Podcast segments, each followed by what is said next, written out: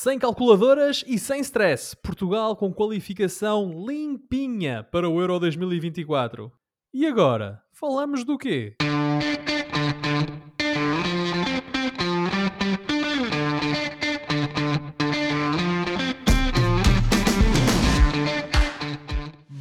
Bem-vindos a uma nova emissão dos Meninos de Ouro, o programa para quem gosta de bola e que está disponível todas as terças-feiras no Spotify, Apple Podcasts, Google Podcasts e em todas as outras plataformas onde se pode ouvir e descarregar podcasts. E estamos também na Rádio Barcelos às terças-feiras, às 22 horas. Eu sou o Filipe Vieira e comigo estão o José Lopes e o João Pedro Oliveira e estamos novamente reunidos para uma conversa sobre futebol. Meus amigos, boa noite, é um prazer ver-vos aí desse lado. Um, o tema, obviamente, é qualificação de Portugal uh, para o Euro 2024 e Josué sem recurso a calculadoras. Foi limpinho, limpinho, como dizia o outro. Certinho, limpinho, direitinho. Boa noite, Filipe. Boa noite, Oliveira. Boa noite a todo o nosso vasto auditório. De facto, é, é, um momento histórico para, para a nossa seleção, no sentido em que eh, fizemos uma qualificação perfeita, ou estamos a fazer uma qualificação eh, perfeita Ainda faltam dois jogos, penso eu, para terminarmos o, o grupo. Uh, mas efetivamente temos aqui algo inédito, que é não termos que recorrer à calculadora nem a playoffs para conseguirmos chegar à fase final uh, do, de uma competição. Isto até, até acaba por, por, por parecer estranho, mas uh, o Sr. Martínez de facto conseguiu. A gente já vai falar sobre a forma como o conseguiu, mas sim, sim, sim. há que lhe tirar o chapéu, sem dúvida, porque é responsável desde cedo por um momento histórico para a nossa seleção. João Pedro, quer isto dizer que está tudo bem com a seleção? Quer dizer, não há nada aqui, não há críticas a apontar, não há. Porque senão o que é que estamos aqui a fazer, não é? está tudo bem. Boa noite, colegas. Se o selecionador fosse o Arthur Jorge, de certeza que íamos ter críticas. Ah, havia críticas, não jogávamos assim, de certeza. Ah, um... nota aí o apoio a Martínez. Sim, sim, desde o dia 1, desde o dia 1 que eu apoio o Sr. Roberto Martínez, pá. Uh, não, uh, temos que fazer uma vénia, uh, minimamente, porque correu por esta qualificação imaculado o Sr. Martínez e, salvo erro, isto significa que ele fez, creio que, 35 jogos de qualificações sem perder com seleções. Incluindo, exato, incluindo jogos com a seleção belga. Exatamente, sim. exatamente. Sim, sim, ele não perde, o homem não perde nesta fase. O problema é seguir. Sim, mas, o problema costuma ser a seguir. Sim. Uh, Filipe, críticas uh, há sempre e nós uh, falamos delas aqui no programa. Só que elogios também há e com certeza vamos falar adiante.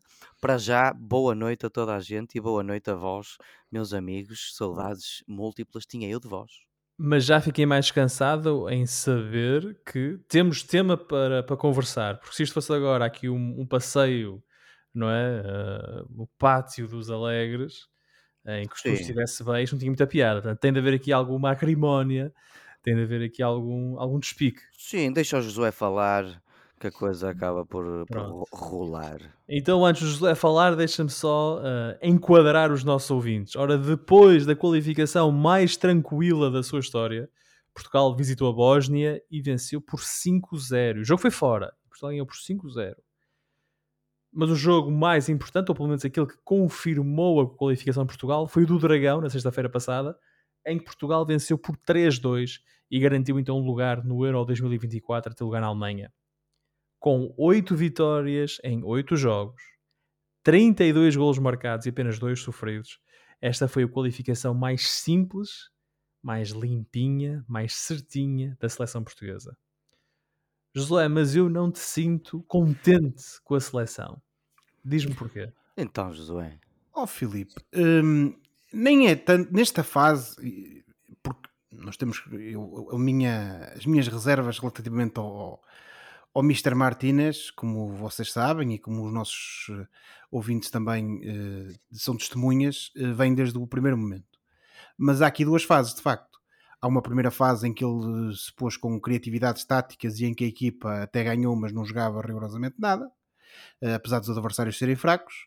Uhum. E depois temos aqui uma segunda fase em que, sim, porque nós não nos podemos esquecer que houve aquela dupla jornada inicial dos 4 a 0 ao Liechtenstein e dos 6 a 0 ao Luxemburgo fora, mas depois houve aqueles jogos do muito poucochinho como por exemplo o jogo contra a Islândia, é? O jogo com a Eslováquia lá. E o é? jogo com a jogo Eslováquia mais lá. fraco. Ah, sim. pronto. Mas isto para dizer o quê? Também para não estarmos aqui a, a- a recitar, digamos assim, todo o calendário já decorrido. Mas já depois esta segunda fase em que, numa abordagem tática um pouco mais tradicionalista, coisa que eu defendia também no início, eh, voltámos a ter aqui uma seleção que joga bom futebol, continua a jogar contra adversários fracos, mas pelo menos já joga bom futebol e marca muitos golos. E eh, tanto quanto a sucedeu- a mesma coisa sucedeu eh, na sexta-feira, ainda que hajam dois golos na, na contabilidade do adversário nesse jogo. Hum, haja dois golos. Os primeiros Portugal Os sofreu na primeiros Martínez. Portugal sofreu Exato. na Era Martínez, com certeza. E, hum, e depois no, no jogo eh, de, de segunda-feira contra a Bósnia-Herzegovina, de facto, sem apelo nem agravo, eh, aos 25 minutos, meia hora, o jogo já estava feito. Hum, se me disseres assim, o jogo da Eslováquia foi mais difícil, foi, mas também foi uma dificuldade relativa. Porquê? Uh, Portugal esteve sempre bem, esteve sempre mais dominador.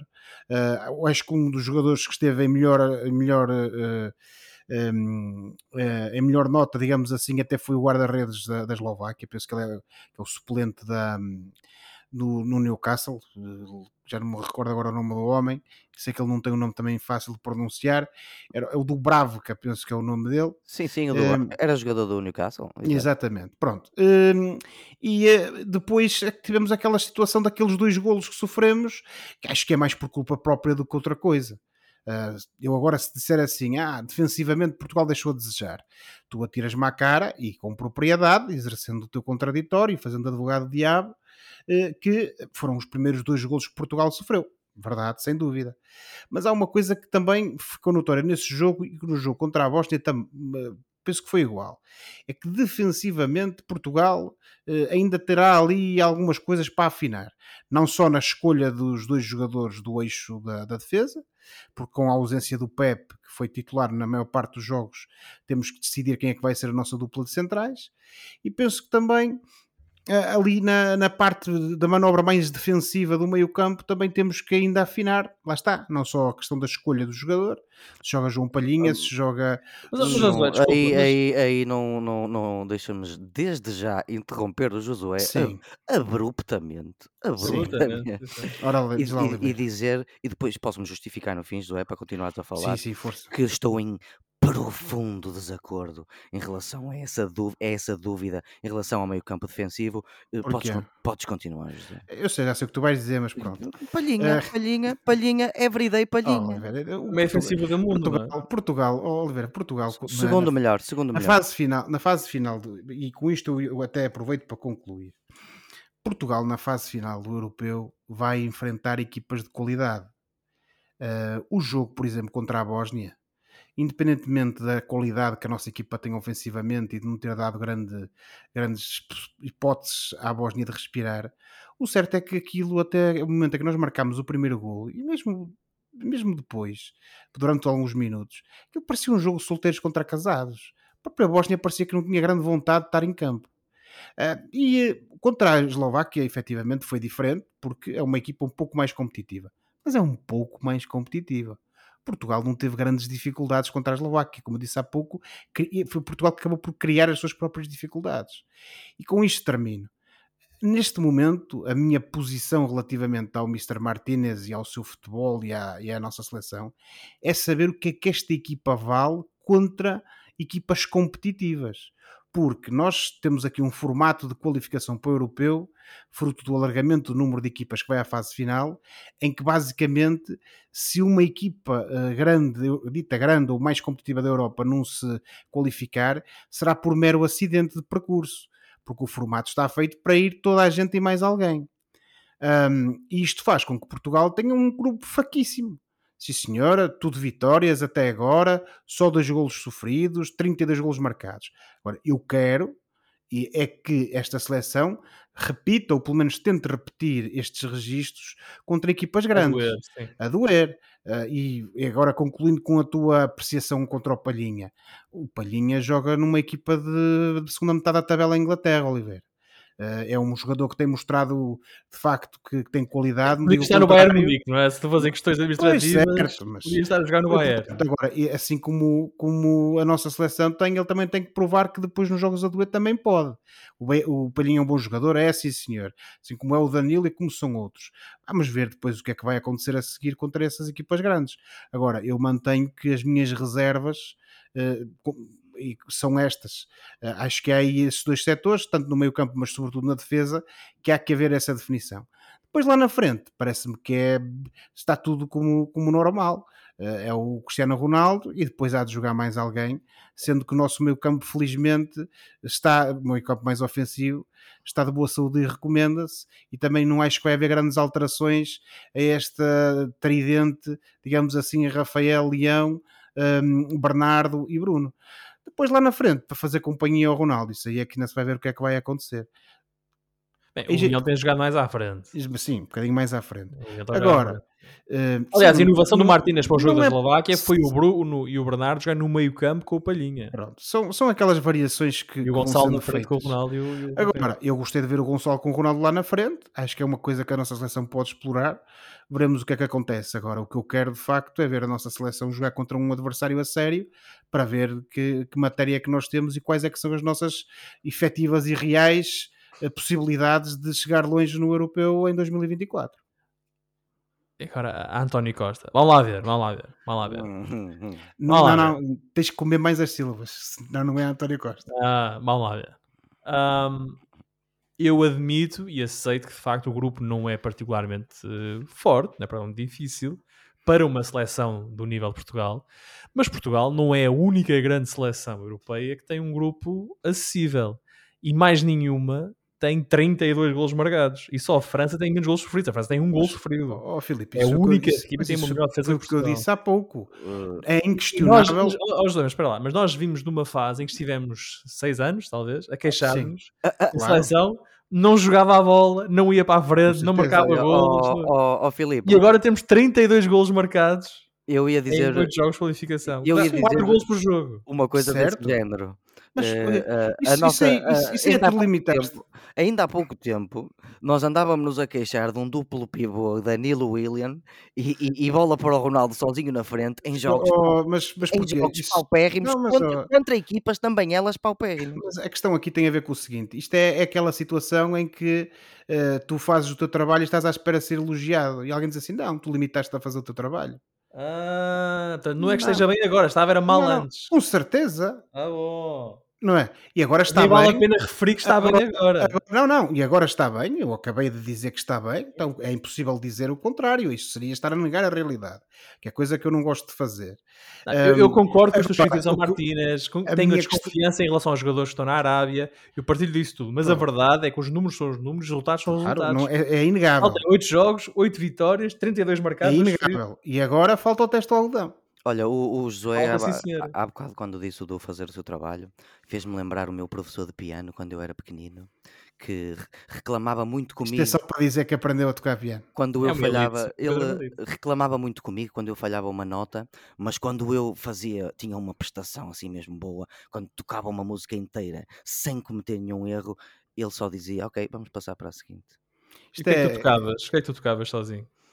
Uh, parabéns? Ah, pá, tocava música clássica, daquela é. mais fácil para miúdos. Eu só toquei tocava para Tocava música clássica. Uh, Isto é, é, é, cabrito no Natal, é aulas de piano. Aqueles, aqueles livros de música clássica para miúdos, quando tínhamos 10, 11, 12 anos. O João e a Dona Isabel trataram-te bem, pá. Deram-te, deram, puseram-te aí com o melhor, o bom e melhor. Sim, uh, sim, sim. Aquilo que Nogueira tinha para oferecer, tu tiveste. Sim, sim. No, até me chamam de caviar. Oliveira Caviar. É, esquerda caviar. Estou a gozar.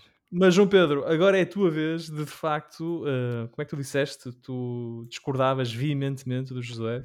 Assim? Sim, olha, há bocado não interrompi. Discorda, discorda durante 3 minutinhos. Pá, nem, nem interrompi o Josué uma segunda vez, uh, porque até tive um bocado de pena dele, deixei-o falar. Mas uh, em relação ao Palhinha, só para fechar, o, o, Palhinha, como é que tu disseste há bocado, Josué? Tem que, tem que se ver é nos jogos a sério. O, o, o Palhinha tem jogos a sério todas as semanas no campeonato mais competitivo do mundo, Josué. E não é por acaso que ainda há pouco tempo aterrou em Munique e tirou umas fotos como novo jogador do Munique, do Bayern de Uhum. Munique. Ó, Oliveira, o, o Rafael Leão foi o jogador da época passada da Liga Italiana, Grande jogador. Já Eh, duas épocas. ou já há duas épocas, eh, tem feito carreiras incríveis no Milan. Na seleção, nem por isso. Ainda como, não como não é- estava, como Ainda não engrenou bem na seleção. Pronto, não sei eu o que é que isso tem a ver com o Palhinha, que sempre que joga é só- pela, não, pela é só- seleção joga não. mesmo bem, não é? É só, quer dizer, isso é o que tu dizes. Sim. É o que tu dizes. eu e os entendidos, como eu. Pois. Agora, há que, é que ver, é, lá está, o teste do algodão. Sim, sim. Pronto, só, eu só para dizer, eu já tive testes, testes do algodão suficientes do João Palhinha. Mas eh, eh, fico à espera do dia em que tu também os terás. Em relação a Portugal, Filipe, eu nem sei Já qual tens um minuto e meio para falar Portugal. Ahm, é assim, não tenho muito mais a acrescentar àquilo que disse o Josué, só se calhar numa nota e num tom um bocado mais positivo. Eh, os últimos jogos, em termos de, de alterações táticas e até de movimentação dos jogadores em campo, para mim foram bastante melhores do que os primeiros. Eh, por exemplo, no jogo com a Eslováquia, para mim jogou aquele meio campo que tem que jogar sempre pela seleção em condições normais nos próximos tempos, que é o Palhinha, o Bruno Fernandes e o Bernardo E o Silva Bernardo, naquele meio campo. Uh, gostei deste. Com Rafael Leão, Ronaldo e Ramos na frente. Ia Um passar, 4-3-3. ia passar, 4-3-3. ia passar para, para a segunda coisa, que era o quanto beneficiou o Cristiano Ronaldo naquele primeiro jogo de ter o Gonçalo Ramos ao lado dele. Eu acredito piamente, e, e posso estar enganado, que eu sou só um ser humano cheio de falhas, mas eu acredito mesmo que a melhor maneira de otimizar o Ronaldo nesta fase da carreira dele e com a fome que ele claramente ainda tem, é ter um jogador como o Gonçalo Ramos, que tem 22 anos, que, que já é um dos melhores avançados da Europa, que está, que, cujo estilo de jogo eh, é bastante aguerrido e bastante pressionante e que é que deixa o Ronaldo solto e mais descansado para pensar melhor o seu jogo e para poder eh, eh, gerir até melhor o seu jogo em campo. Portanto, este segundo aspecto também foi uma coisa que me agradou bastante. Já estás a falar do Ronaldo, deixa-me tirar aqui uma. mais, mais Marcha marcha para a fogueira. Nós temos criticado muito o Ronaldo. Dissemos o mês passado, quando Portugal deu 9 ao Luxemburgo, que a seleção joga melhor sem ele. Mas depois do jogo na Bósnia, o Ronaldo tem 9 golos marcados em 7 jogos nesta fase de qualificação. Ou seja, E sim, tem dois penaltis, creio, acho que são dois penaltis, mas seja como for, tem 9 golos marcados, é par do Lukaku, o melhor marcador da fase de qualificação. Olha, hum, duas coisas. A primeira é o Ronaldo está estabilizado num clube, já joga nesse clube há, há algum tempo, já, já teve o seu tempo para, para eh, chorar, entre aspas, o desastre que foi 2022, ganhou ritmo e voltou a assumir níveis bastante aceitáveis, diria eu, pelo menos nos Ó últimos ó, jogos. ó, Oliveira, no- pelo menos nos últimos jogos. contra a Eslováquia, o Ronaldo jogou a passo, Oliveira. Eu não, não concordo, não concordo com essa noção Esteve, o jornal esteve muito bem, ou foi oportunista, como o Filipe diz, e se eu concordo, beneficiou muito de ter o Ramos lá na frente, e marcou dois golos. com certeza, continua com um faro goleador, e se calhar essa é a maneira que nós temos de melhor aproveitar a inevitabilidade de o ter na nossa seleção. Era isso é? que eu estava a dizer, não é? Com certeza, agora não me venhas dizer que ele recuperou forma ou que recuperou níveis de competitividade. Ao, ao Josué. Está bem, Oliveira. No, no- no United não jogava e agora joga. Está bem. ao Josué recuperou um nível mínimo de competitividade. Como o Filipe acabou de dizer há bocado, o Ronaldo fez nove golos nesta qualificação. Com certeza. O Ronaldo já está, estamos em outubro, o Ronaldo já está desde janeiro no, sim, no, eh, num só clube, já estabilizou a cabeça, já voltou a ganhar ritmo competitivo. Sim, sabemos que joga num, num campeonato, como tu lhe chamaste a semana passada, quase amador. Mas pronto, temos, este, temos este aspecto do, em relação ao Ronaldo. E depois temos o segundo aspecto, que é, de facto, como nós estamos fartos de repetir, este grupo ajudou bastante, ser bastante acessível. Ora, lá está. Mas olha lá, mas este Ronaldo tem lugar na seleção? Este Ronaldo ainda tem lugar na seleção. Titular? Isso depende dos jogos, Filipe. Agora nos jogos a doer, eu não, eu, não, eu não vejo porque é que o Ronaldo tem que jogar de 3 em 3 ou 4 em 4 dias, 90 minutos. Ele não consegue. Eu acho que o Ronaldo tem condições para ajudar a seleção no próximo, no próximo Euro, desde que não faça 90 minutos atrás de 90 minutos. Tu concordas com isso, José? Eu, eu, independentemente de eu concordar ou não, é o que vai acontecer. Não, não, mas a tua leitura. Estás aqui para dar a tua opinião. Portanto, vá lá, a tua opinião sobre Oh, Filipe, se o é- Ronaldo é é para ser titular no Euro como eu 2024. estava a dizer há pouco. Este Ronaldo, este Ronaldo marca 9 Este gols em 7 repara, jogos. Nós se tivermos aqui uma versão do Ronaldo, que é aquela que aparenta eh, neste momento ser a aposta, ou pelo menos aquela que, que, que poderá ser a solução, como referíamos há pouco, em que o Ronaldo está ali para aproveitar o instinto goleador dele, a capacidade técnica, que é inegável e continua lá, naturalmente que falta o resto, que é a parte da, da explosão e da disponibilidade física.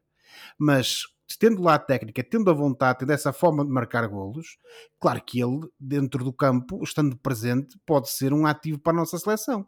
Agora, nós depois temos é que montar, digamos assim, ah, o, o nosso futebol é à volta de um Ronaldo com esse perfil. Agora, continuarmos a montar, como se fez aqui até há algum tempo, um estilo de jogo e uma, uma, uma estratégia, uma tática em que fazemos de conta que o Ronaldo ainda tem 30 anos e está no pico da sua carreira no Real Madrid, isso é que já não pode ser. Que, em boa verdade, eh, eh, fazendo justiça ao Martínez, não é o que tem acontecido. Eh, A uni... Acho Mais que, recentemente não, o, que, o que se lhe pode apontar é realmente o Ronaldo tem, tem, tem muitos minutos, de facto. Isso pode-se pode eventualmente discordar. Agora, em boa verdade, e olhando para o, o, este, este maravilhoso leque de opções que a seleção portuguesa tem, que até parece o Braga, colegas, e, e olhando, para, olhando para os últimos dois, três jogos, eh, desde, por exemplo, o Luxemburgo 9-0, estes jogadores estão, estão mais móveis, eh, trocam de posição com facilidade, eh, o futebol é mais atacante. Portanto, é pá, temos todos razão quando dizemos a doer é que conta. Mas pelo menos estas vá, boas indicações da parte do jogo de Portugal, acho que podemos dar. Tem sido uma espécie de pré-época, não é? Parece esta fase de qualificação ah, tem sido uma forma para, tem sido uma fase para o Martínez conhecer os jogadores, os jogadores conheceram a ele e ele experimentar. Ele já jogou com três centrais, jogou em 4-4-2, já jogou em 4-3-3. Portanto, tem sido, uma, tem sido Sim. bom para isso. Ele Olha, tem, contra- tem experimentado coisas. Sim, contra a Bósnia, em períodos do jogo, visto o Danilo a baixar e a formar três centrais, e nem assim a equipa deixou de ser minimamente atacante. Portanto, eu, eu acredito, ou quero acreditar, que eh, os jogadores estão cada vez mais entrosados e que o Martínez já percebeu, ou já começa a perceber, que não tem que se agarrar a um sistema, eh, ou, ou- só exclusivamente a um sistema de, de, de 3-4-3 ou de 3-5-2. O que eu vou dizer, João Pedro, desculpa, em relação a isso, é que as melhores exibições do Portugal de Martínez foram com uma linha de 4. Ou pelo menos a começar a construção com uma linha de 4. Os Sim, 4 atrás. podemos, podemos, os últimos 4 jogos foram os melhores jogos da era Martínez e foram assim. podemos Em eventualmente. 4-4-2, E- 4-3-3. claramente nota-se que ele percebeu que era por aí que tinha de ir. Eu, é a minha opinião. Porque é, é, é inegável que Portugal joga muito melhor nesse esquema. Pronto, e de- depois em relação à convocatória daqui até ao Euro, eu acho que isto de facto não vai mudar muito. Ah, ah, mantenho, repito a ideia que disse há bocado e que comparei com o Braga, a seleção com o Braga.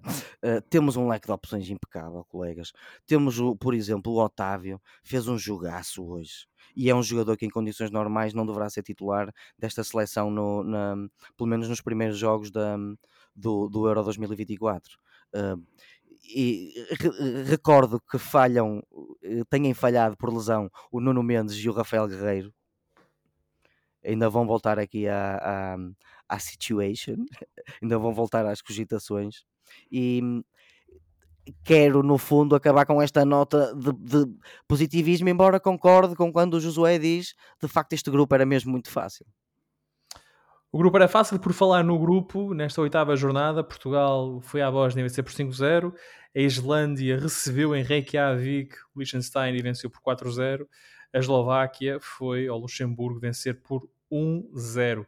Quer isso dizer que ao fim de oito jornadas, Portugal não só está qualificado, como ganhou o grupo, em oito jogos, 8 vitórias, 24 pontos, a Eslováquia está em segundo lugar, tem 16 pontos, Uh, está uh, a um ou dois pontinhos de garantir a qualificação direta. Os dois primeiros classificados vão diretamente à fase de grupos do, do Europeu 2024. O Luxemburgo está no terceiro lugar e o Luxemburgo, por causa uh, da sua prestação na Liga das Nações, já assegurou um lugar no play-off. Portanto, o Luxemburgo, mesmo que não chegue ao segundo lugar que lhe dá a qualificação direta, pode ainda disputar o play-off. Temos também a Islândia no quarto lugar com 10 pontos. A única hipótese da Islândia para chegar ao Euro é chegando ao segundo lugar, e está a 6 pontos. Tem de vencer os dois jogos e esperar que a Eslováquia não os vença, sendo que acho que o próximo jogo é uma Eslováquia-Islândia. A Bósnia está em quinto lugar, mas apesar disso já tem lugar no playoff garantido pela sua prestação na Liga das Nações. E em sexto lugar neste grupo está o Liechtenstein, que já está eliminado. Vocês, eh, penso eu, eh, imagino eu, porque é, matematicamente é o mais provável, a Eslováquia qualificar-se com Portugal, certo, José?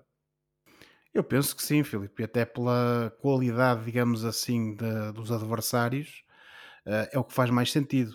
Uh, a equipa, claramente, no início, ach todos achávamos que a Bósnia até podia dar uh, mais réplica a Portugal, que poderia ser a equipa com, com maior capacidade enquanto adversário. O, o andamento das coisas veio desmentir isso e a Eslováquia com 16 pontos, tem mais 5 pontos que o Luxemburgo e com uma equipa melhor, parece-me que é o mais provável de ser o candidato a esse segundo lugar e a, e a qualificação para o europeu. Eslováquia em segundo, João Pedro? Também me parece, quanto mais não seja, porque só faltam dois jogos. Sim. Faltam dois jogos, sim. Com 6 pontos em disputa e eles têm 5 de avanço sobre a... A Eslováquia joga no dia 16 de novembro em casa com a Islândia e depois termina na Bósnia, precisamente. Uh, já o Luxemburgo recebe a Bósnia e depois, no dia 19 de novembro, três dias depois, vai ao Liechtenstein. Em teoria, se o Luxemburgo vencer esses dois jogos e a Eslováquia perder aqueles dois jogos, o Luxemburgo avança diretamente. E ainda temos a Islândia, que poderá vencer a Eslováquia nesse jogo, dia 16, uh, ah, e depois acaba a qualificação no estádio de Alvalade contra Portugal, no dia 19 de novembro. Se a Islândia vencer esses dois jogos, e o Luxemburgo não venceu os dois jogos e a Eslováquia perder os dois jogos, vai, avança a Islândia. Portanto, é tudo muito confuso e o mais provável é efetivamente a Eslováquia conseguir a qualificação direta para o Euro 2024. Ó oh, oh, Filipe, eu do, da seleção de Luxemburgo nos últimos anos, o, o jogador que mais me vem à memória é o Gerson Rodrigues. E, e só quero manifestar aqui uh, o meu pesar pela possibilidade deste jogador jeitoso com ascendência portuguesa uh, não ir potencialmente ao Euro. Vamos ver, as Luxemburgo. Acho que, uh, acho que o mundo do futebol está comigo. Por causa daquilo que fizeram na Liga das Nações. E o Josué, e o Josué também, sobretudo. Com certeza, Oliver. Por causa daquilo que fizeram na Liga das Nações, as seleções da Geórgia, da Grécia, dos Países Baixos, de Itália, da Croácia, da Sérvia, da Dinamarca, da Finlândia, do Cazaquistão, de Israel, do Luxemburgo e da Bósnia têm pelo menos assegurado o playoff. Se não se conseguirem qualificar diretamente pela fase de grupos, vão ao playoff. Portanto, o Luxemburgo ainda não, está, ainda não tem a vida arrumada. Pode ainda chegar lá. E destas qualificam-se quantas, sabes? Diretamente da fase de grupos vão 20 equipas e depois há 4 que seguem pelos playoffs. Portanto, vai ser 8 equipas a disputar playoff e 20 que vão diretamente. Portugal será uma delas. Aliás, para lá de Portugal, a Alemanha, obviamente como anfitriã, e depois Espanha, Escócia, França, Turquia, Bélgica e Áustria estão também já qualificados para o Euro 2024. É o, é o velho Ragnick a mandar um abraço ao Josué. Lembram-se quando o Josué implicava com o Ragnick? Oh, tu, eu, eu acho que tu é que devias estar mais indignado com o homem do que eu, pá. Ele andou a fazer as neiras, foi junto no, lá em Manchester com Coitado. o teu clube. Nem foi ele que, foi, que, andou a fazer as neiras, foi o clube que andou a fazer as neiras. Ele era, o, for, ele, for, ele era o menos culpado. O, clube, o, teu clube foi buscar um seccionista para treinador. Ele, ele, não tinha culpa, ele não teve culpa de ter sido chamado para lá, coitado. Convidaram-lhe para o Manchester, eu também ia, se Também eu. Ah, eu também ia, mas não seja pelo ordenado, não é? Depois o que, o que eu ia fazer é que já era outra conversa. Tipo aquele filme da Woody, a, a Whoopi Goldberg dos anos 90 em que ela acaba a treinar os New York Knicks. Esse filme. Uh, não me recordo. Já, já, já não me lembro o nome do filme, confesso.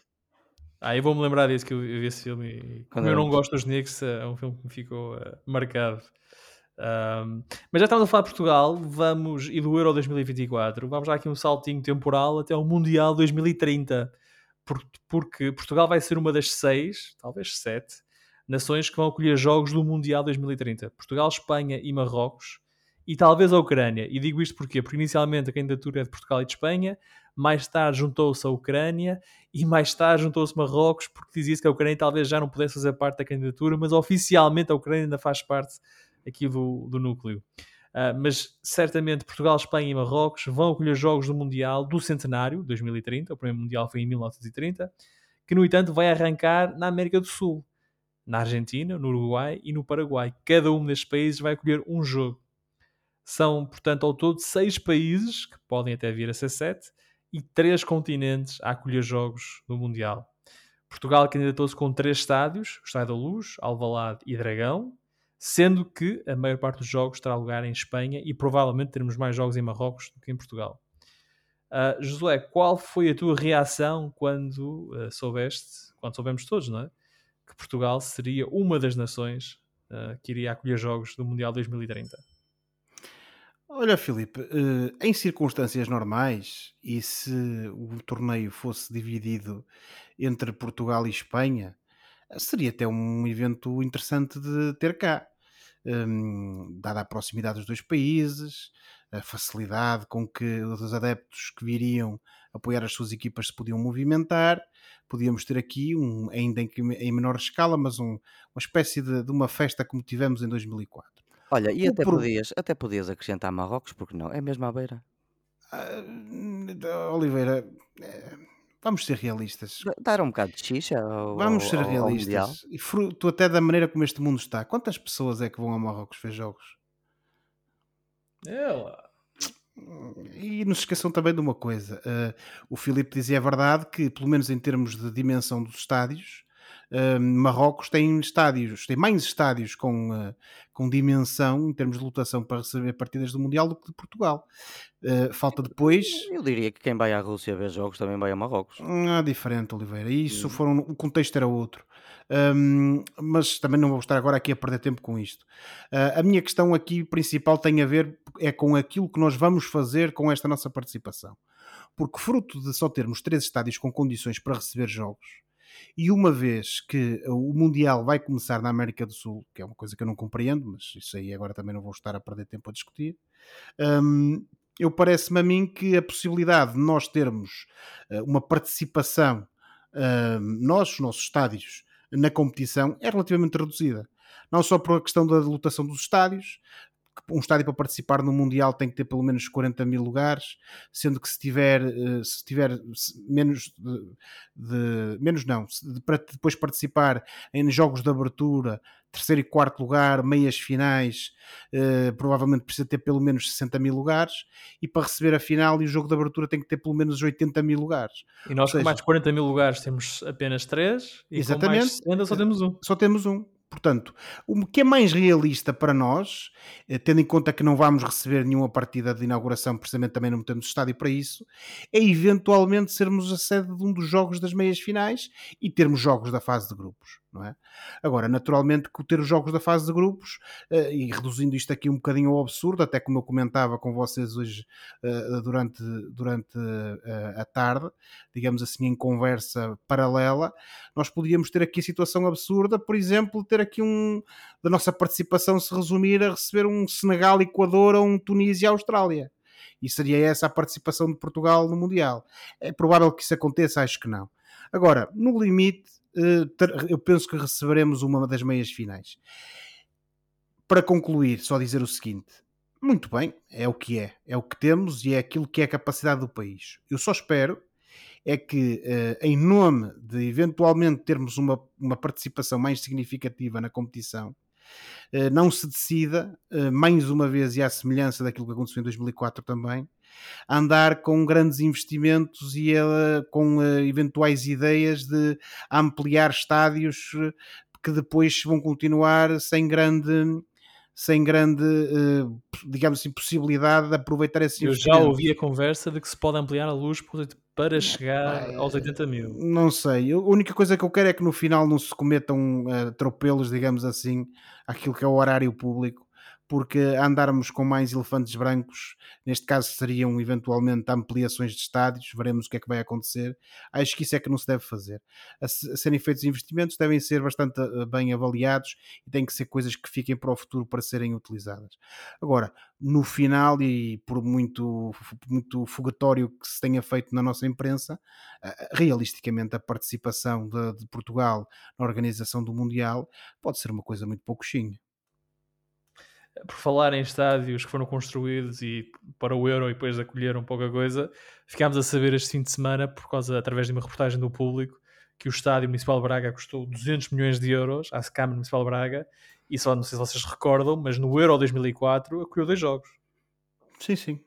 Para dois jogos. 200 milhões de euros. Portanto, cada jogo custou 100 milhões de euros. Uh, Não, para uh, o horário público. bastava teres mencionado o estádio do União de Leiria e o estádio do Beira-Mar. Não foram tão caros.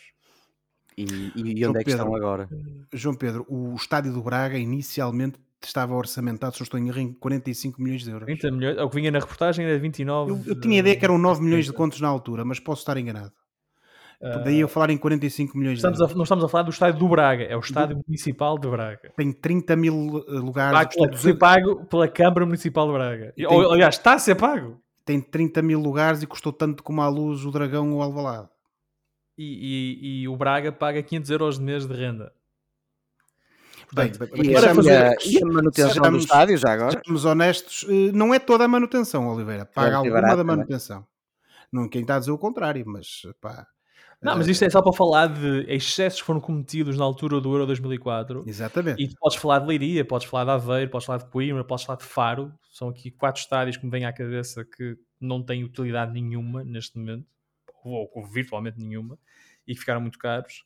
Ahm, mas lá está, nós corremos o risco de participar neste Mundial e de organizar-nos, sei lá, meia dúzia de jogos. Se calhar nem isso. Mas pronto, fazemos parte da lista.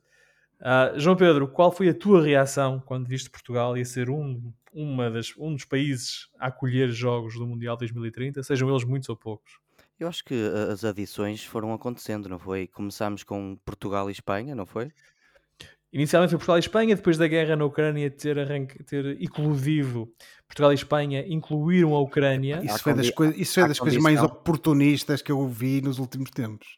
Depois disso, come- eh, surgiram algumas dúvidas sobre a possibilidade da Ucrânia efetivamente fazer parte, e depois também houve aqui um problema, umas acusações de corrupção dentro da Federação de Futebol Ucraniana, Não e acredito. portanto foi nessa altura que apareceu Marrocos e passou a ser uma candidatura de Portugal, Espanha e Marrocos, embora oficialmente nunca se tenha dito à Ucrânia, "Eh, fica para a próxima. E, entretanto, acho que a justificação para, para levar, eh, pelo menos, creio que a ronda inicial do Mundial para a América do Sul ou para o continente americano é, é uma espécie de comemoração de um centenário que eu ainda não percebi que, eh, como é que acontece, porque o Se primeiro. tivesses mu- ouvido a minha abertura, tinhas percebido que em 2030 se passam 100 anos do primeiro Mundial, que foi em 1930. Sim, era isso que eu ia dizer. Ganho, Não, ganho pois, Uruguai. Pois, mas o que eu ia dizer, Filipe, eu ouvi aquilo que tu disseste antes, mas o que eu ia dizer é. eh, eh, pois tens razão. E teve lugar no Uruguai. Pronto, era isso que eu ia dizer. Era, era por isso. Mas, ent- mas lá está. Mas, agora, então, agora, mas se, quiser- se quiseres a minha leitura um bocadinho mais. mas então porquê é que não temos só o jogo de abertura no no Uruguai e depois o resto aqui na Europa? É porque depois de pôr três países a Não, organizar queres, jogos. Queres que eu te a minha leitura? A minha leitura é esta. Havia duas candidaturas para receber o Mundial 2030. Havia Portugal e Espanha, Portugal, Espanha, Marrocos, e havia Argentina, Uruguai e Paraguai. Fazendo assim, portanto, atribuindo o Mundial a, vá lá, aos seis países, o que, é que isso, o que é que isso faz? Faz que em 2034 já tenha sido decidido que o Mundial vai para a Ásia ou a Oceania e cria aqui espaço para que em 2034 seja na Arábia Saudita. Porque a Arábia Saudita era um dos candidatos a 2030 e afastou-se, e agora a Arábia Saudita e a Austrália são candidatos a 2034. Portanto, querem satisfazer. Essa, essa é a minha teoria, por razão pela qual vamos ter este Mundial 2030 disputado em seis países. Ok, vou cortar esse som depois para promover eh, nas nossas redes sociais, Filipe. Sim, Eh, senhor.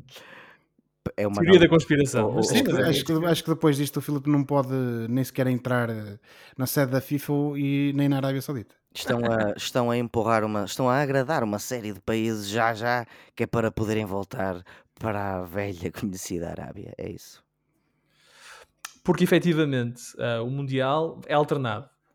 Portanto, o próximo será na América do Norte e Central. Depois vem para a Europa. Só que vai estar na Europa, em África e na América do Sul. E depois O pode que é ir, que sobra? O que é que para a sobra? Ásia à vontade. Pode ir para a Ásia. E neste momento, candidaturas tens a Arábia e tens a Austrália. E quem gosta, Só. quem E gosta aquilo que o de- Filipe, de aquilo que o Filipe de diz. futebol não. Não, é aquilo que o Filipe diz também faz algum sentido porque eu li eh, uma notícia num- na imprensa estrangeira precisamente sobre isso em que dizia que, hum, certamente por mera coincidência, a FIFA tinha relaxado, entre aspas, as suas regras. Os critérios dos dos, estádios. sim. os critérios dos estádios para que, e coincidência das coincidências, isso permite à Arábia Saudita eh, participar na- e candidatar-se a receber o Mundial 2034, tendo em conta o número de estádios, porque ao que parece eles têm menos estádios do que aquilo que era necessário. É, Ok. eh, Mas acho, que olha- acho que agora a regra eh, pede 8, que pelo menos 8 já existam, e foi aliviada para 4. E a FIFA diz que é porque, como falta tantos anos, eles têm tempo a fazer os estádios. Pronto, mas queres saber a minha análise destas escolhas todas ou não? Vou, mas rapidamente. Ah, pois, agora já não sobra tempo. Agora, olha, peço desculpa por Esti- Estiveram aí os dois a palrear. Eh, a minha análise agora também acaba por ser rápida. Acho que é uma, uma profunda estupidez adicionar estes três países da América do Sul um, a, um, a um- a um Mundial que já de si é complexo e, e- e difícil de gerir. Eh, concordo que se era para celebrar o centenário do, do, do Mundial, por que não fazer só o jogo de abertura no Uruguai e resolvia-se o resto em Portugal e Espanha? E Marrocos, vá, num- numa última instância, estes três países, e, e acabo dizendo que nesse aspecto eu sou bastante tradicionalista. Os- estas competições internacionais, a- até pelo próprio ambiente, convém que seja ali mais ou menos no mesmo sítio. Se quisermos fazer dois países, ok, três no máximo, ali uns à beira dos outros, para mim faz todo sentido. Esta adição toda de países e mesmo o- o- as coisas que foram feitas no último Euro. A quantidade de estádios que vimos no último Euro, eu não concordo com isso. Foi nas Não- cidades. O não- último Euro foi organizado não- por cidades. não- É Sim, não foram países, foram cidades, mas, mas foi, foi espalhou-se o, o Mundial pelo, pelo, pelo mundo e para mim isso foi uma parboice, porque piada, piada, é estás O ali no- europeu, o é, europeu. uh, uh, o europeu, perdão. Eh, porque ter, tem, o que tem mesmo piada é estares ali naquele sítio, é aquele país ou dois países vibrarem durante um, um mês ou quase um mês com, com o futebol vindo de todo o mundo. Precisamente, voltando ao Euro 2004 em Braga, ah, a noite de São João com os holandeses e os dinamarqueses em Braga naquela noite, em Olha, 2004. Foi giro, eu ganhei um chapéu, Foi, um foi. chapéu holandês, Foi, foi, foi uma noite bonita. cor de laranja. Foi, foi, foi, foi. Não, não, foi, foi a Holanda e a Dinamarca, não foi? Já nem me lembro, só me lembro dos holandeses e de eu olhar Não, para cima constantemente para os ver. estavas a olhar para cima. Sempre. Eram altitos, não era? Sempre. Era. É o país mais alto do mundo. É verdade. Mas não me lembro, não, se calhar não era a Dinamarca, ou era a Letónia. Países Baixos Letónia. E vou-me lembrar, e vou-me lembrar qual foi o jogo que foi em Braga. Mas, sim, era um país de pessoas altas. é, mas andavam os holandeses no São João, completamente malucos, a levar Sim. marteladas e com o alho, não percebiam nada daquilo. Foi espetacular. Estavam felizes. Foi um, pronto, lá está. Foi exótico, para eles foi Foi exótico. Éramos felizes e não sabíamos. Valeu 200 milhões. Ora, este fim de semana, e não em 2030, mas já este fim de semana, joga-se a Taça de Portugal. E estes são jogos que envolvem as equipas que seguimos neste programa. Temos o Rebordosa Braga na quinta-feira. Temos o Lusitânia dos Açores Benfica na sexta-feira. Temos o Vilar de Perdizes Porto na sexta-feira também. Espetacular. O Olivais e Moscavide Sporting. E um jogo até bastante interessante, eh, que eu já equacionei a ver. O Belenenses Gil Vicente no domingo. Belenenses e Gil é sempre aqui um... É sempre interessante ver o Belenenses e Gil em campo. Meus amigos, hum, há sempre surpresas na Taça Portugal. Há sempre um tomba gigantes. Mas quais são as vossas... Dito isso, quais são as vossas expectativas para esta terceira eliminatória da Taça? Uh, se pensam que já identificaram quem será o Tomba Gigante ou, ou quem é que poderá cair aqui. João Pedro, queres começar? Olha, Filipe, eu acho que não, não vai haver tombas gigantes nenhum. O, e eventualmente o Belenenses poderá fazer uma, uma, uma gracinha. O Belenenses que está na, na segunda divisão, mas o Belenenses está em 15 lugar da segunda liga. O clube conhecido como o Belém, ou os Pastéis, ou os Azuis de Restelo, como quiseres, terá eventualmente hipóteses, mas terá poucas. Eu acho que vai haver zero surpresas. Ó oh, Filipe, há bocado disseste o Vilar de Perdizes, que vai jogar contra quem? Contra o O Porto, Porto. contra o Porto. Uh, sabes qual é a alcunha do clube de Vilar de Perdizes? Ora, diz lá. São os Guerreiros da Raia. Os Guerreiros da Raia. gostei disso. Guerreiros da Raia. São, olha, são o atual sexto classificado da Série A do Campeonato de Portugal, quarta divisão portuguesa, colegas. Uh, mas já agora, posso-vos dizer os apelidos dos outros clubes? É que eu estive a pesquisar. Diz lá então. Olha, o Rebordosa não tem apelido, mas é o, Apelido não, alcunha, não é? Uh, perdão, não é apelido, é alcunha. Uh, o, o não tem uh, alcunha, mas está em quarto lugar do da Série B do Campeonato de Portugal, neste momento. O Olivais e Moscavide, colegas, é conhecido por os Lingueirões. Josué, os Lingueirões são o atual sexto classificado do Campeonato Distrital da Associação de Futebol de Lisboa. Portanto, isto é distrital, colegas. Repete a pergunta. Oliveira, vai haver surpresas? É pá, se houver, vai ser incrível. E peço desculpa à Lusitânia dos Açores porque não tive tempo de pesquisar, tive um dia muito ocupado. Portanto, as minhas profundas desculpas aos habitantes dessa bela terra. Eu vou dizer que o que eu gosto da taça é mesmo esta eliminatória, que é quando os grandes vão visitar uh, as terras uh, por este país espalhado. Obviamente é triste o Porto. Isso é triste, é quer dizer, é. é o que é. Mas o Porto vai jogar em Chaves, vai jogar em Vila de Perdizes. Um, o, o, o, Sport, o Olivais Moscavide também vai jogar em campo emprestado. Por acaso não sei qual é, mas não é no campo do Olivais Moscavide. Mas sendo que seja como for, há aqui a taça. É engraçado. É, é sempre futebol, engraçado. Vai, vai, às terras. Os, imagina como é que ficam os jogadores desses clubes a jogarem contra claro, grandes craques da primeira claro. divisão. E depois mais motivos para mandar fotos, para o pessoal mandar fotos para aquela conta do Twitter muito engraçada, o Bucha Maitugão. Ou Bucha Maitugão, como é que é, Josué? Acho que é Maitugão. Bucha Maitugão, que o pessoal manda fotos da bucha que compra nos estádios de futebol e, É e- e diz o preço e a regra é tem que ser barato. Os, eh, os pães com panado, ou melhor, os panados com pão do Vila Verdense são já míticos à conta dessa, Ah, e atenção, dessa, E não dessa deve, conta do e Twitter. deve ser mais de 2, 2 euros e meio. eu estava a dizer. era económico. O, A contar fino. O Olivais e Moscavide Sporting é na Reboleira. Vais jogar na, na Reboleira, na Amadora. Ah, O, o meu maior ponto de interesse é mesmo o Vilar de Perdizes Futebol Clube do Porto, que é para perceber se o Padre Afonso vai estar a apoiar o Vilar de Perdizes nas Ah, bancadas. Ati- ativo no Instagram e no Facebook. Só já não posta no Twitter desde, desde julho de 2022 a, a- a comunicação do Vilar de Perdizes, colegas. Hum. ok, portanto, olha, vamos, Fontes vamos pode fazer, acompanhar. algum, pode fazer alguma mesinha, como é costume dele, e pode ser que o Porto veja a sua vida complicada, Com os guerreiros da raia. com os Reis da Rei. Vamos acompanhar os Guerreiros da Raia e todos os outros clubes que eh, vão procurar fazer taça eh, este fim de semana. Ah, e veremos quem cai. Eu tenho a certeza que alguém na Primeira Liga vai cair. Alguém cai. Cai sempre. Portanto, vamos ver. Ah, Normalmente é o Sporting. Pode ser o Sporting. Vamos ver. Alguém vai cair. Ahm, até porque há aqui, obviamente, há aqui jogos. O Filar Perdizes Porto, há aqui uma grande disparidade. Mas depois há aqui outros jogos ah, entre equipas da, da, da primeira que já são menos. É também interessante, por exemplo, o Chaves já jogar ao Canelas. E todo, ou Canelas 2010. Coitados. Hum. O O, Boa Vista, o Boa Vista já com o Oliveirense, que é a equipa da segunda liga. Portanto, pode ser. Aqui... Olha, a Académica vai jogar a Amarante, a terra ali do... Uma das terras emprestadas do Oliveira. é verdade, dos meus Portanto, avós. O Domiense recebe o Aves, sabe? O Domiense. O Aves, primeiro classificado, salvo erro, O AVS. segundo. O AVS. da, da segunda liga. Exato. Portanto, vamos ver se se faz taça, se se faz taça este fim de semana.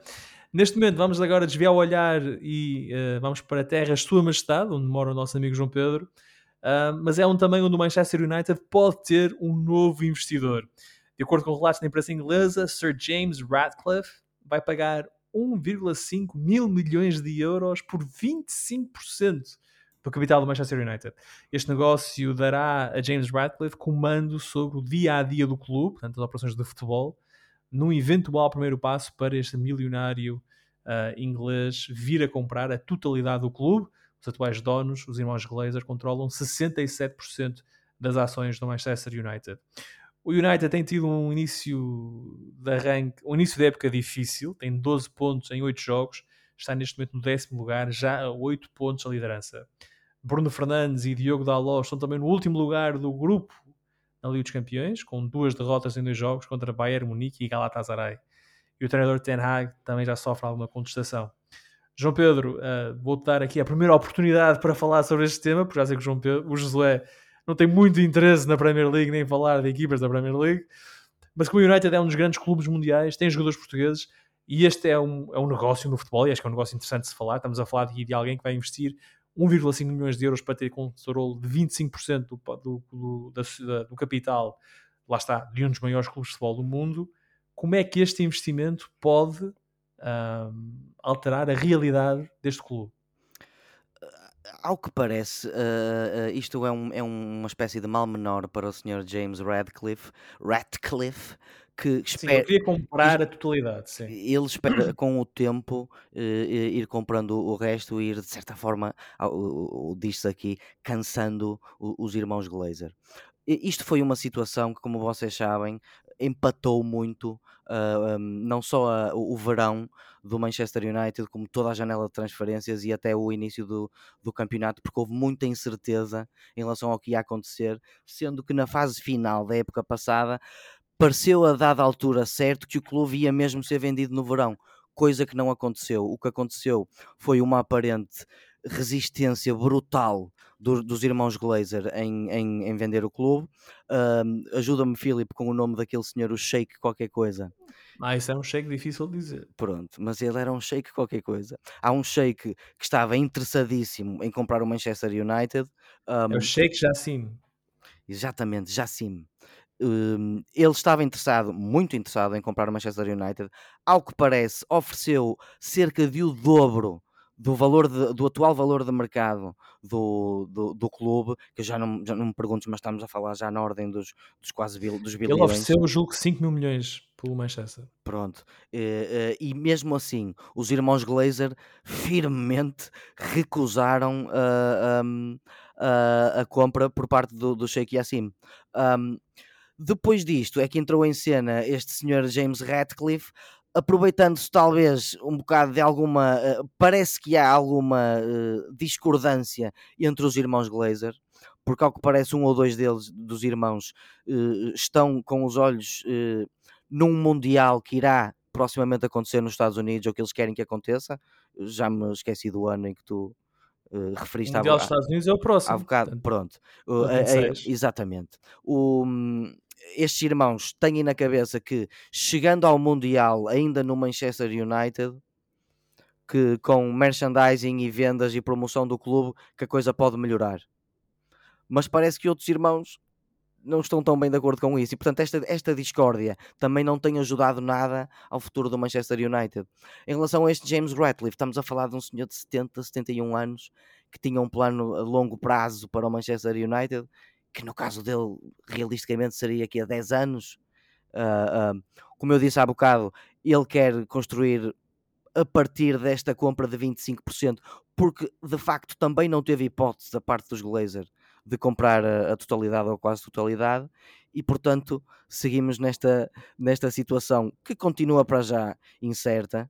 Eh, eu não creio que esta questão do James Ratcliffe esteja confirmadíssima e no entretanto a equipa sofre com, com uma janela de transferências que foi, como dizem os ingleses, bastante underwhelming e, e, e sofre em campo com resultados bastante inconstantes. Mas esse é o ponto, e se calhar agora passo ao Josué que me interessa, que interessa mais que é discutir, desculpem, que é como é que este negócio uh, é, feito nos bastidores pode ajudar a equipa de futebol. Pode ajudar a equipa de futebol a ter aqui. Ou, se é, ou se é que isto afeta. Ou será que isto afeta, mas um, não tem faltado dinheiro ao Manchester United. O Manchester United todos os anos tem investido imenso dinheiro. Uh, ainda este ano contratou um jovem ao Atalanta, o, o, o, o Rasmus, uh, por 70 milhões, não foi? Algo à volta disso. à volta disso. E que o rapaz, jovem... uh, uh, faça-lhe justiça, ele recuperou da lesão e ele tem marcado em quase todos os jogos, apesar dos maus resultados do Manchester. Apesar dos maus resultados, portanto, José, tu vês alguma possibilidade deste negócio uh, resultar em ganhos desportivos para o clube? Não faço a mínima ideia, Filipe. Porque. É, não, não, não, por uma razão muito simples, porque este, este, senhor, este senhor James Radcliffe é, parece um empresário de renome em Inglaterra, um, não tem, tem zero experiência uh, na área desportiva, mas isso também, há muita gente com clubes que também não a tem.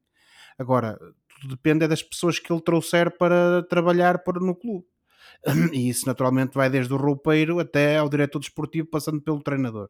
Pois a questão dos jogadores e do critério vai sempre depender precisamente da, da, da visão que essas pessoas que vão trabalhar desportivamente no clube têm para, para aquilo que é o futuro da instituição. E de quão é, bem escolhidas essas pessoas são. Sim, e, e portanto tudo isso vai depender é do que é que este senhor pode aportar ao clube. Agora, uh, eu parece-me a mim é que ainda temos que perceber uh, o que é que de facto vai suceder com isto, porque não é muito normal uh, estar-se a querer vender a totalidade do clube, independentemente do dinheiro que se pede, isso não se consegue concretizar e depois aceita-se uma espécie de investimento minoritário no clube. Há quem diga, e eu li isto na imprensa internacional, que ele está a pagar um valor completamente sobrevalorizado uh, relativamente à percentagem do clube que quer adquirir, um, ehm, porque precisamente quer tentar os Glazer Uh, no sentido de estes abdicarem do controlo do, da gestão do clube em troca deste premium, digamos assim, sobre o, preço das ações.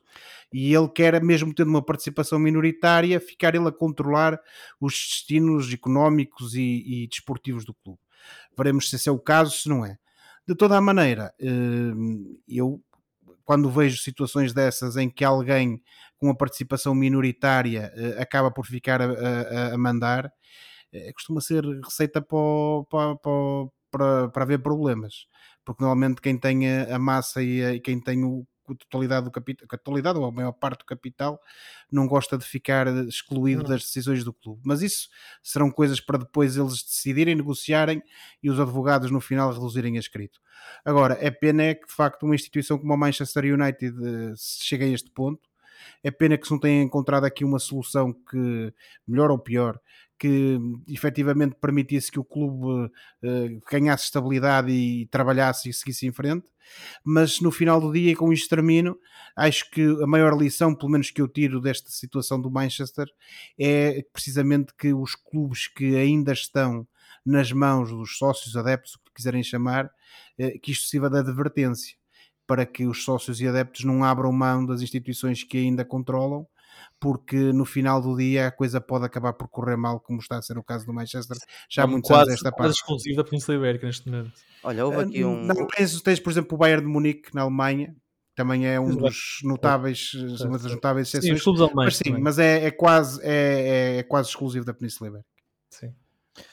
Ora, então vamos ver o que acontece com este negócio de James Bradley. Vamos seguir aqui nos Meninos de Ouro. Estamos agora no Fora de Jogo, que é o momento do programa em que olhamos para o que se passa fora das quatro linhas e oferecemos recomendações ou sugestões aos nossos ouvintes. João Pedro, muito rapidamente, tens um minuto, oferece aí a tua recomendação. Pronto, na semana passada, colegas, eu falei-vos do documentário Beckham. Eh, agora acabamos de falar do Manchester United. E como não há duas sem três, eu vou-vos falar de Class of 92 que é um documentário sobre futebol e sobre o Manchester United entre 1992 e 1999, um documentário de 2013 que está neste momento na Amazon Prime. Uh, isto é a história de seis futebolistas que se juntaram ao Manchester United quando eram miúdos e que juntaram-se à equipa principal quando eram adolescentes em 92 e a diferença que esses jogadores fizeram nos anos que seguiram, com muitos títulos à mistura. Estes rapazes eram David Beckham, Gary Neville, Phil Neville, Ryan Giggs, Paul Scholes e Nicky Butt. O número de troféus que o Manchester United esteve, teve nos anos 90, no, nos anos 90 faz dela a, a, a década mais bem sucedida do clube. Foram cinco Premier Leagues, 4 FA Cups, uma League Cup, 5 Charity Shields, uma Champions League, uma uh, taça das taças, uma super taça e uma taça intercontinental.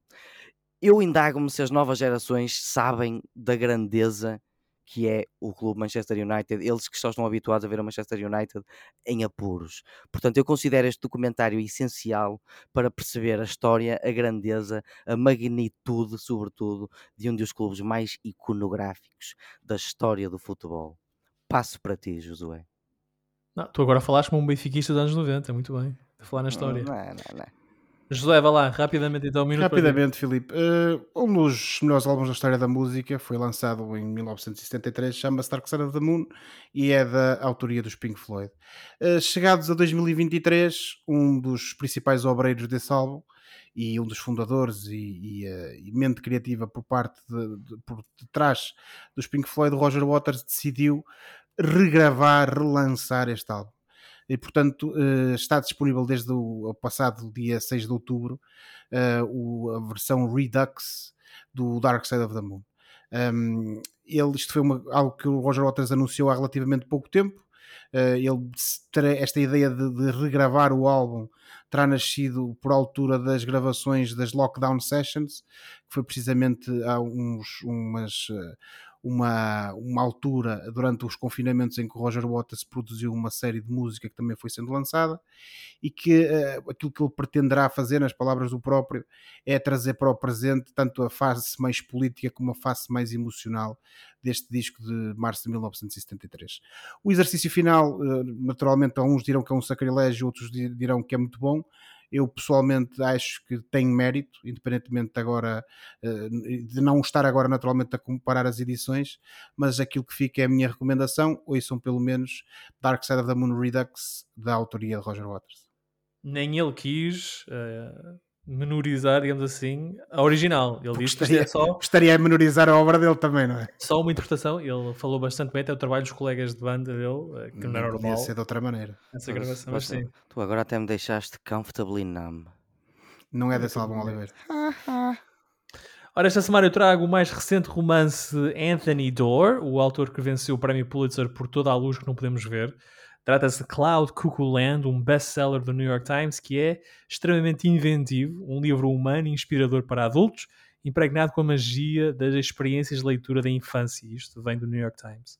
Entre os romances mais celebrados e amados dos tempos recentes, Cloud Cuckoo Land é um triunfo da imaginação e da compaixão, uma história envolvente sobre crianças à beira da idade adulta, em mundos em perigo que encontram resiliência esperança e um livro. Cloud Cuckoo disponível uh, para venda nos locais habituais. E por hoje ficamos por aqui. Para a próxima semana cá estaremos para mais uma conversa sobre futebol e outras coisas. Não se esqueçam que podem subscrever o canal dos Meninos de Ouro, disponível em todas as plataformas de podcast, para serem notificados de cada vez que publicarmos uma nova emissão. E quando subscreverem, avaliem o programa com 5 estrelas. Podem também entrar em contato connosco enviando um e-mail para os meninos de podcast.com e sigam-nos nas redes sociais: Facebook, Twitter e desde esta semana Instagram. Boa semana, bons jogos. Tchau. Tchau, boa semana. Tchau, boa semana. Finalmente vamos ter futebol de clubes. Yay!